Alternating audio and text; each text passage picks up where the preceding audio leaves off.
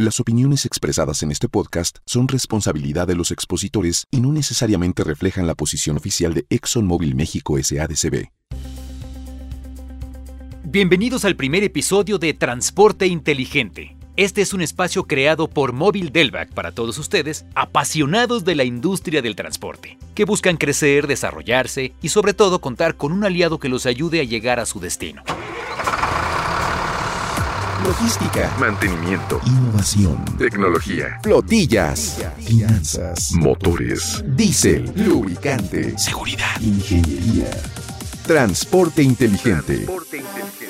Lo más relevante dentro de la industria del transporte en un podcast. Lo que te mueve, lo que te inspira, lo que sueñas, lo que te impulsa, lo que valoras. Con la ayuda de tecnología, especialistas y expertos, cumple tus objetivos de forma inteligente. Elige el movimiento. Presentado por Móvil Delvac. Gracias por formar parte de este proyecto. Yo soy Igor Cruz y me da mucha alegría ser parte de este increíble viaje en el que juntos vamos a descubrir nuevos consejos para seguir en movimiento. Pero bueno, no estoy solo en este proyecto. Sin más preámbulos, me gustaría presentarles al ingeniero Carlos Vidal, que cuenta con más de 30 años de experiencia en el área logística de transporte y que en este episodio nos va a hablar sobre cómo llevar a cabo una excelente administración de flotas de transporte y los principales factores que debemos considerar para lograr su correcta gestión. Ingeniero Vidal, bienvenido, ¿cómo está? ¿Qué tal? Feliz de poder compartir mi experiencia con todos los que nos escuchan. Les agradezco mucho la invitación. Sabemos que llevar a cabo una excelente administración de una flota de transporte puede ser una tarea complicada. Como experto en la materia en la dirección de operaciones, ¿qué consejos nos puede dar? Mira, uno de los principales consejos es considerar que como en todas las actividades que se llevan a cabo en las empresas, la gestión del transporte es una parte fundamental del ciclo administrativo, el cual se compone de la planeación, organización, provisión del personal, dirección y control. Dentro de todas estas actividades, debemos entender que existen principios que nos rigen. Por ejemplo, existe una gran reducción de costos logísticos y en general la competencia es sumamente intensa entre los diferentes actores del mercado. Esto que menciona, ingeniero, de la competencia en el mercado me parece muy interesante. ¿Nos podría platicar un poco más? Claro que sí. Algo que debemos de tomar en cuenta es que existen nuevas tendencias en el transporte de carga y que hoy en día, a pesar de la gran comunicación y alineación con los clientes, existe una fuerte competencia en el sector. Por eso, para ser competitivos es necesario incrementar la productividad, establecer medidores de área y resolver conflictos en toda la cadena de suministro. A ver, a ver, un parón ahí, ingeniero. ¿A qué se refiere con establecer medidores de área? Eh, mira, usualmente entre las estrategias genéricas que pueden incrementar la competencia de un negocio se considera la adecuación de la flota y los servicios adaptados a las necesidades de los clientes. De esta forma se reducen las mermas y los daños en el transporte. El uso intensivo de los medidores de productividad o de área sirve como herramienta para tomar mejores decisiones, ya que nos permiten tener un control estricto de tiempos y movimientos, lo que se traduce en una mejora en la distribución y el nivel del servicio a los clientes, promoviendo por lo tanto el trabajo en conjunto con cada negocio mediante programas de mejora continua como los de MobileServe. Bien. Ingeniero, tomando en cuenta los medidores de productividad, me gustaría saber cuáles son los factores que influyen en la efectividad de la administración de una flota de transporte. Pues mira, los factores que más nos afectan en la labor de planeación del transporte pueden ser la capacidad de los equipos, los factores técnicos del mismo, todos los tiempos involucrados en el proceso y la segregación geográfica. La segregación tiene que ver con la ubicación de los clientes, lo cual influye en el proceso de gestión de las órdenes de trabajo o de servicio, y esto afecta directamente el diseño administrativo. También afecta a la definición de las rutas de transporte, la capacidad financiera de la empresa y sobre todo las expectativas de rentabilidad que tengan los propietarios de todo el negocio en particular. Ingeniero, pero ¿existe una forma de crear rutas sin riesgo de inversión? Bueno, mira, el diseño de rutas siempre es complicado. Claro. Por eso, hoy en día se están desarrollando softwares y aplicaciones que facilitan el trabajo. Sin embargo, hacer un ruteo efectivo requiere que el que lo hace tenga un conocimiento profundo de los clientes, la geografía y las características de los productos que van a ser transportados, es decir, de su peso, su volumen, cuidados especiales, etc. También es importante empatar estas necesidades con las características técnicas del mismo equipo con el que vas a transportar y, por supuesto, las instalaciones que existan tanto en el origen como en el destino. Vaya.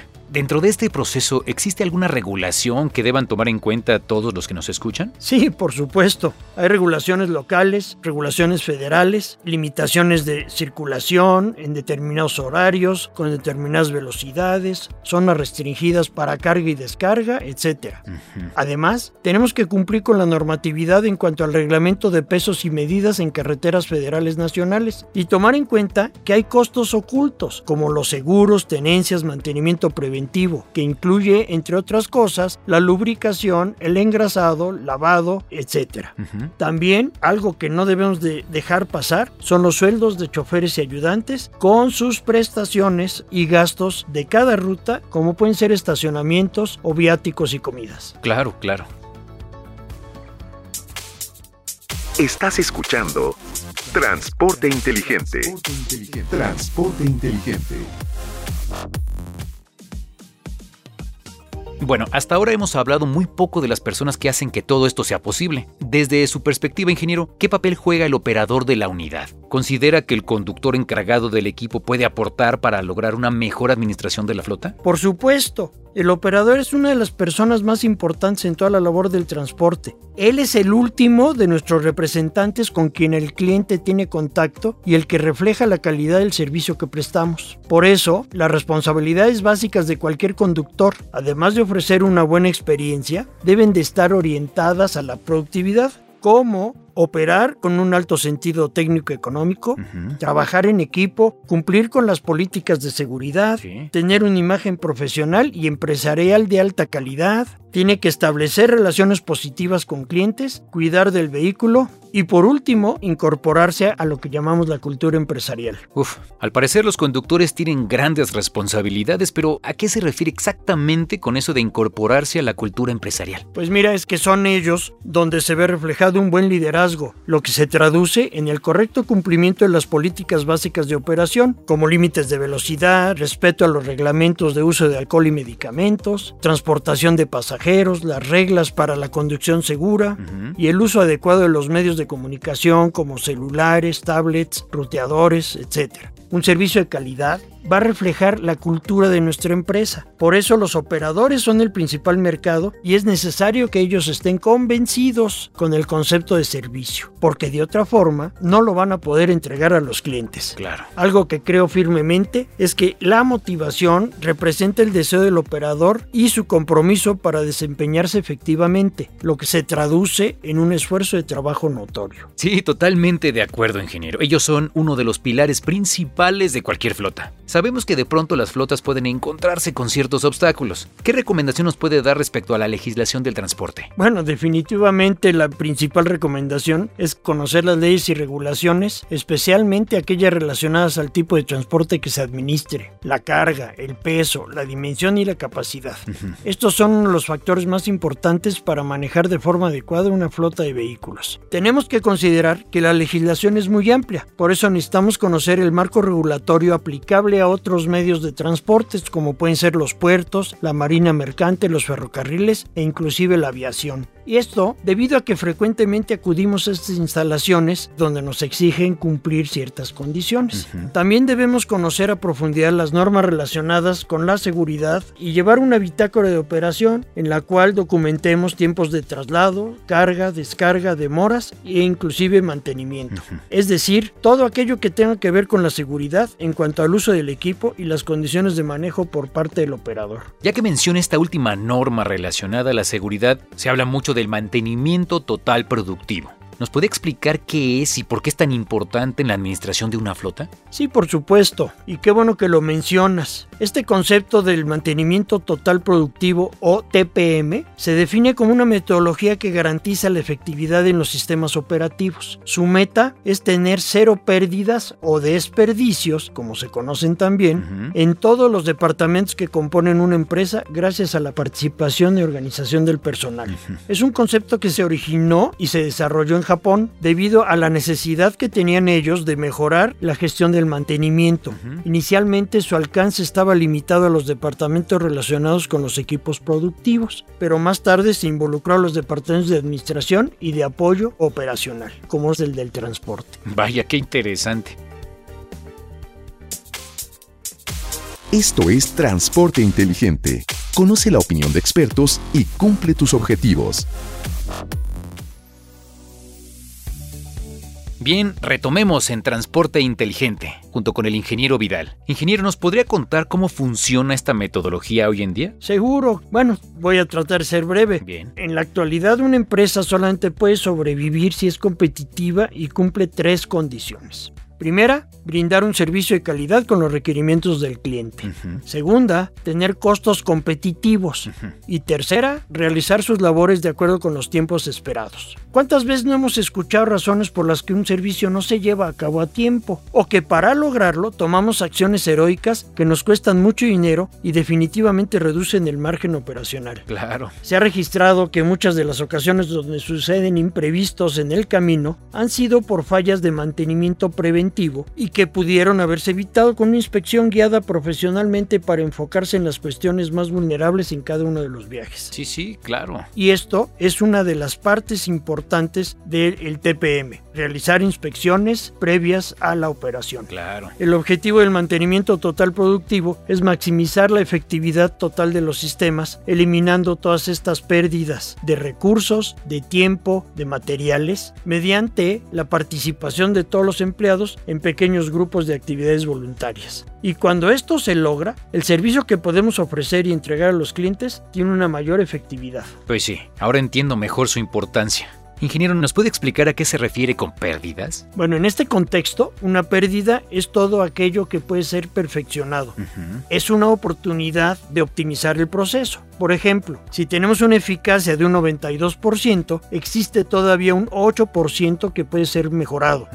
Bajo el concepto de manufactura esbelta o lean manufacturing, se contemplan siete desperdicios típicos que nos impiden lograr la mayor productividad, de los cuales debemos tomar pleno conocimiento para diseñar sistemas de mantenimiento eficiente. Incluso para lograr la implantación de esta modalidad en una empresa se ha desarrollado un método de siete etapas. Me gustaría que nos hiciera un resumen de estas etapas para conocerlas más a fondo. Por supuesto, la fase 1 es poner todos los equipos a punto y averiguar en determinados casos por qué no trabajan al 100%. En esta etapa es importante contar con un aliado experto en lubricación como Móvil Delvac, Sí. ya que debemos considerar la limpieza y cuidado de las partes mecánicas, revisión de neumáticos, suspensión, luces, etc. Bien. Como segunda fase, se deben identificar y prevenir las causas de cualquier suciedad y sobre todo fallas en la operación. Aunque parezcan situaciones obvias, todos los factores deberán estar registrados y documentados. Claro. En una tercera fase se deberán diseñar los procedimientos de limpieza y lubricación periódica de los equipos. Durante esta etapa es importante el involucramiento del operador, del personal de tráfico y del de administración. Esto va encaminado a establecer el llamado automantenimiento. Bien. En la cuarta fase se determina la responsabilidad de la inspección del equipo, ya sea al iniciar una ruta, en cada una de las paradas, al finalizar un viaje o al hacer la entrega del equipo. Esta tarea recae en gran medida en el mismo operador, ya que es la mejor forma de entrenarlos para que encuentren fallos operativos que pueden ser fáciles de corregir. Con esto se asegura el 100% de la integridad del equipo en cada viaje y se cumple con el servicio prometido al cliente. La quinta fase se presenta cuando las inspecciones ya son completamente autónomas y donde se preparan todas las gamas de mantenimiento independiente o mantenimiento operativo. Para lograrlo, se cuenta con listas de chequeo de cada parte del equipo y se realizan inspecciones por los propios operarios. Aquí es donde se produce la verdadera implantación del mantenimiento preventivo periódico. La sexta fase se basa en la estandarización de las actividades para guardar el orden y la armonía en la operación. Esta es una de las esencias de la gestión de la calidad total y el origen del mantenimiento total productivo. Bien. Nos decía que eran siete fases. ¿Cuál es la última? La última fase es donde se logra la autonomía en la actividad de mantenimiento y se tiene como objetivo desarrollar una cultura hacia la mejora continua en toda la empresa. Bien. Es en este momento cuando se registra sistemáticamente el tiempo entre fallos, se analizan y se proponen soluciones, y todo esto promovido y liderado por el propio equipo de operación. Mm, interesante. ¿Aproximadamente cuánto tiempo lleva implementar esto? Soy difícil, ¿verdad? sí. En realidad este proceso de implantación suele tomar entre uno y tres años, dependiendo del compromiso de la empresa y en la mayoría de los casos de la disposición del personal operativo. Uf, por lo que se ve es un proceso largo, pero me imagino que completamente satisfactorio. Por supuesto. Y bien, pasando a otro tema, me gustaría preguntarle por qué se dice que si hacemos del tiempo nuestro aliado, podemos incrementar la productividad de nuestra flota. Ese es un tema muy interesante, ya que toca la frontera de la ocupación de los equipos y cómo les afectan los tiempos de preparación, carga, descarga, administración de las corridas, asignación de choferes y el tiempo que puede pasar un equipo en los talleres de mantenimiento. Vaya. En fin, tal como tú lo dijiste, si administramos correctamente el tiempo, podemos incrementar la productividad. Y me imagino que esto también se relaciona a la importancia con los costos, ¿no? Sí, por supuesto. Toda la inversión que requiere una empresa cuando tiene un departamento de transporte o cuando se dedica únicamente a esto, tiene un costo financiero de oportunidad que debe recuperarse mediante la generación de utilidad en la operación. Ingeniero, pero para los que desconocemos el tema, ¿qué es la utilidad? La utilidad es la diferencia que existe entre el ingreso generado por la prestación de un servicio y sus costos relacionados, que en este caso sería los de administración, los de venta y los de toda la gestión involucrada. Ah, ya. En la prestación de un servicio como el de transporte, el conocimiento preciso de cada elemento del costo es el punto de partida para el cálculo de la rentabilidad, la cual es la relación entre la utilidad generada por el servicio y la inversión total requerida para llevar a cabo esta actividad.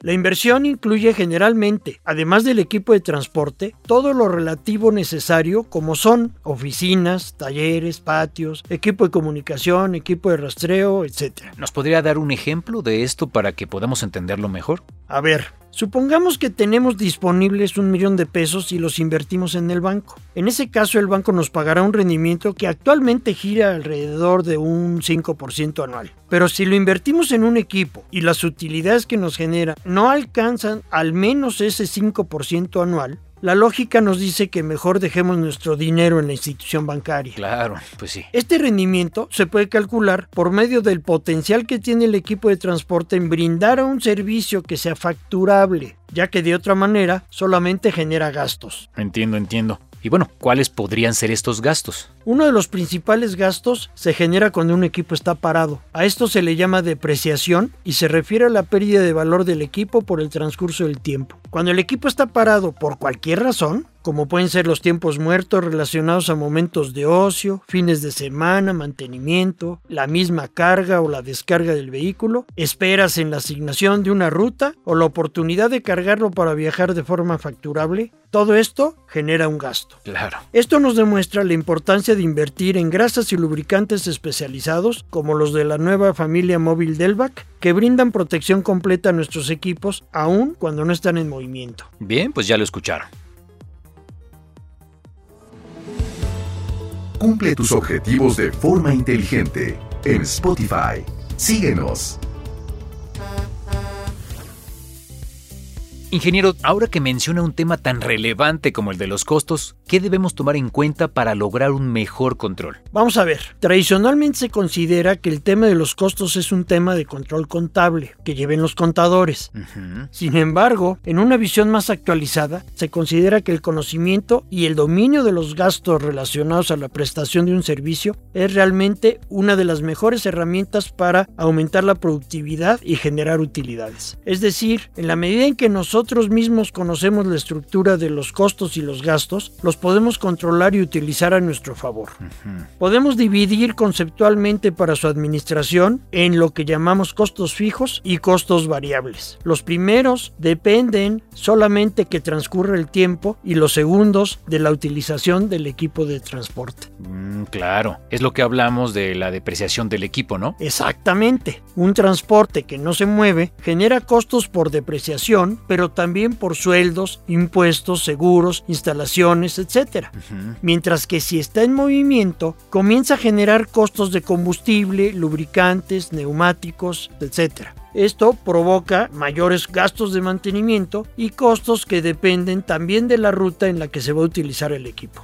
A esto le debemos sumar adicionalmente los gastos en los que se incurre para llevar a cabo las labores administrativas, como pueden ser las oficinas, la gerencia, la administración en general. Y con esto podríamos generar un sistema de registro con los costos de cada componente que se involucran en la operación de los equipos. Te voy a dar un ejemplo de todo esto. Por favor. Si un camión está activo, gasta llantas, combustible, aceite, lubricantes, comisión de los operadores y, dependiendo de la ruta, gastará peajes. Ahora bien, si estas distancias que recorre no son facturables, no está generando ingresos y por lo tanto un tema que debemos cuidar mucho son esos recorridos que llamamos de vacío, puesto que no nos van a brindar ningún beneficio. A ver, entonces, ¿cuál es la mejor forma de evitar estos gastos innecesarios, ingeniero? Pues mira, mi experiencia me dicta que lo mejor es registrar, analizar y controlar los gastos de forma segmentada por ruta, por cliente, por operador y por lo que piensan los responsables que es relevante para su actividad particular. Claro. Bien, por último, ingeniero, me gustaría que nos contara si hay un tiempo recomendable para reemplazar un equipo. No sé, ¿qué opina al respecto? Por supuesto, y este es un tema muy controvertido. Depende de las condiciones en las que se opere, cuánto se utilice, las condiciones de los caminos, del clima, etc. Básicamente, se trata de hacer un balance entre lo que es el gasto de depreciación del equipo y los gastos de mantenimiento que empiezan a crecer conforme el equipo se hace cada vez más longevo.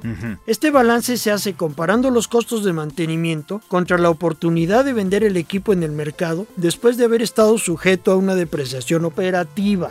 La depreciación operativa, déjame que te lo aclare. Sí, sí. No es la que conocemos por las leyes fiscales ni que llevan los contadores, sino la que se puede calcular por medio de la pérdida del valor comercial del vehículo, que depende del trato que se le dé a cada equipo. También se llama valor de rescate. Ah, Entre mejor sea el mantenimiento, mayor será el valor de rescate, puesto que se conserva mejor el equipo. Bien, para despedirnos de los escuchas, ¿nos podría dar tres consejos finales para una buena administración de las flotas, por favor, ingeniero? Por supuesto, creo que lo más importante que aprendimos el día de hoy sobre la correcta administración de una flotilla es, primero, tener un control y organización de nuestra flota nos ayudará a incrementar su desempeño. Segundo, realizar un mantenimiento total preventivo en los equipos es vital para evitar gastos imprevistos. Y tercero, brindar una constante capacitación al personal puede hacer la diferencia frente a cada cliente. Pues ahí está.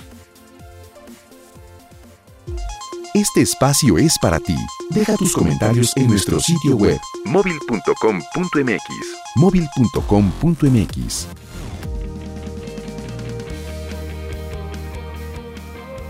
Ingeniero Vidal, muchas gracias por acompañarnos y compartir con nosotros todos estos consejos que estoy seguro van a ser muy útiles para todos los que nos escuchan. No, yo te agradezco a ti la invitación y espero que esta información le ayude a cada persona que nos escucha a crear un plan inteligente para cumplir sus metas. Así es, pues muchas gracias por escucharnos en este primer episodio. Manténganse conectados ya que en nuestro siguiente capítulo ahondaremos sobre finanzas y costos del transporte. No olviden seguirnos en LinkedIn como Móvil México y contarnos qué les han parecido estos primeros consejos. A nombre de toda la producción, Igor Cruz se despide, gracias y hasta cualquier momento. Por ahora llegamos al final de este viaje. Acompáñanos en la próxima entrega de Transporte Inteligente y entérate de todo lo que necesitas saber sobre la industria del transporte. Esperamos tus comentarios y sugerencias en nuestro sitio web. móvil.com.mx. No olvides suscribirte en Spotify para cumplir tus objetivos de forma inteligente. Elige el movimiento. Presentado por Móvil Delvac. Para conocer más sobre los beneficios que los productos y servicios móvil tienen para tu flota, contacta a tu distribuidor más cercano.